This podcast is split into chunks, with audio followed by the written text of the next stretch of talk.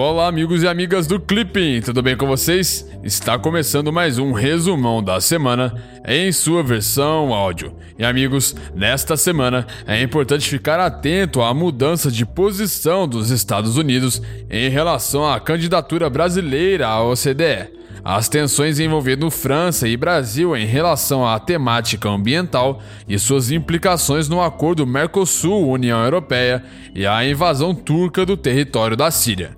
Então vamos para as principais notícias dos dias 7 a 11 de outubro de 2019. Política externa brasileira.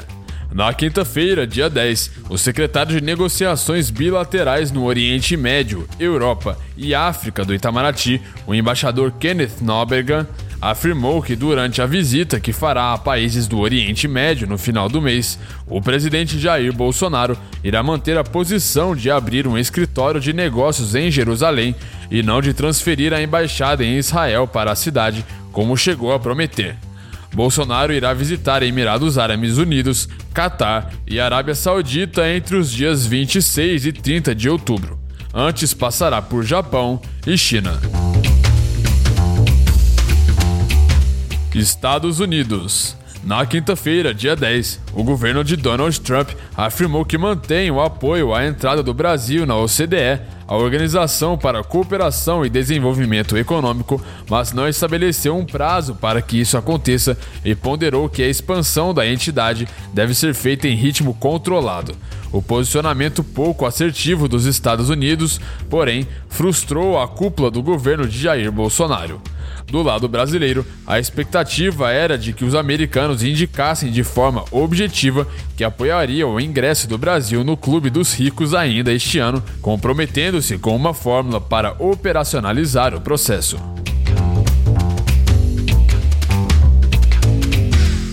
América Latina e Caribe.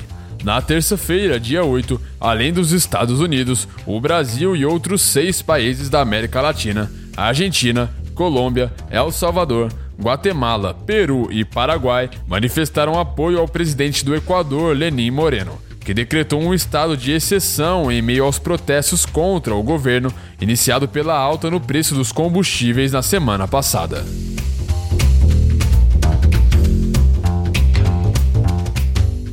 Mercosul na terça-feira, dia 8, a ministra do Meio Ambiente da França, Elisabeth Borne, declarou que seu país não pretende assinar o acordo de livre comércio entre o Mercosul e a União Europeia, porque o Brasil não respeita a floresta amazônica, demonstrando que as tensões na área ambiental entre o governo francês e brasileiro não arrefeceram.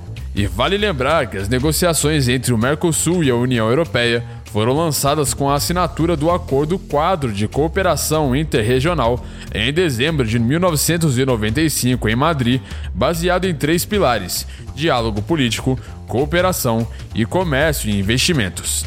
Em 11 de maio de 2016, o Mercosul e a União Europeia trocaram ofertas de acesso a seus respectivos mercados de bens, serviços, investimentos e compras governamentais. A última troca de ofertas dessa natureza entre os blocos havia ocorrido em 2004. Comércio Internacional na terça-feira, dia 8, a nova chefe do Fundo Monetário Internacional, FMI, Kristalina Georgieva, alertou que as tensões comerciais estão prejudicando a saúde da economia global. Em 2019, esperamos um crescimento mais lento em quase 90% do mundo. A economia global está em desaceleração sincronizada, declarou Georgieva antes da reunião anual do FMI e do Banco Mundial, que começa na próxima semana. A nova diretora gerente do fundo disse que esta desaceleração generalizada da economia mundial está aproximando o PIB mundial de seu nível mais baixo em uma década.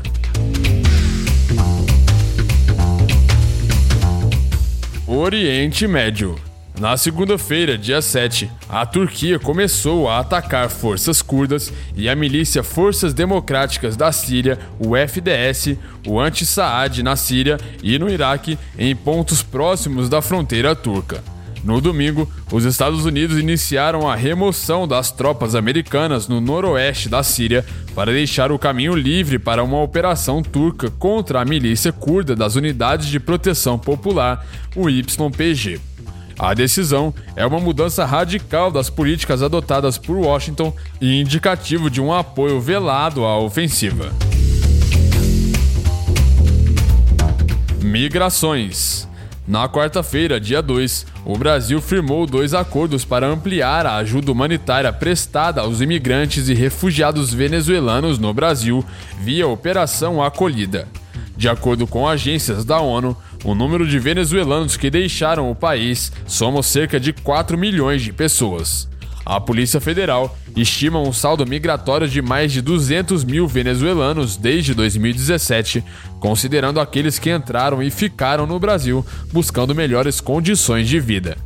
E vale lembrar que a Operação Acolhida é uma força-tarefa coordenada pelo governo federal por meio da Casa Civil com o apoio da ONU e entidades sociais para oferecer assistência emergencial aos imigrantes venezuelanos que entraram no Brasil está em curso a implementação de ações relacionadas à segunda fase da operação, com foco nas ações relativas à inclusão dos imigrantes e refugiados na sociedade brasileira e na sustentabilidade econômica da acolhida. Coreia do Norte no domingo, dia 6, a Coreia do Norte afirmou que não quer manter negociações desagradáveis sobre seu programa nuclear se os Estados Unidos não avançarem para pôr fim às suas políticas hostis. Trump e Kim adotaram um documento vagamente redigido sobre a desnuclearização completa da Península Coreana em sua primeira cúpula em junho do ano passado, mas pouco progresso foi feito desde então. Meio Ambiente. Na quinta-feira, dia 3, em artigo publicado nos principais veículos de mídia do mundo, o secretário-geral das Nações Unidas, Antônio Guterres, pediu aos países membros da instituição esforços para combater as mudanças climáticas. E vale lembrar que o Acordo de Paris representa um marco na cooperação internacional para o combate ao aquecimento global e reafirma a centralidade da Convenção Quadro sobre Mudança do Clima como o espaço político legítimo para fortalecer a resposta global à mudança do clima de forma eficiente e duradoura.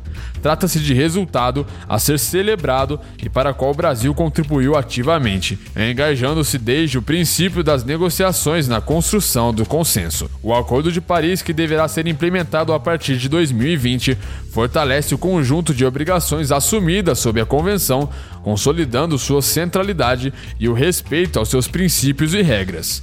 O acordo estabelece ainda novas obrigações de conduta por todas as partes, contribuindo para o aumento da ambição geral de forma efetiva e duradoura no contexto do desenvolvimento sustentável e dos esforços de erradicação da pobreza.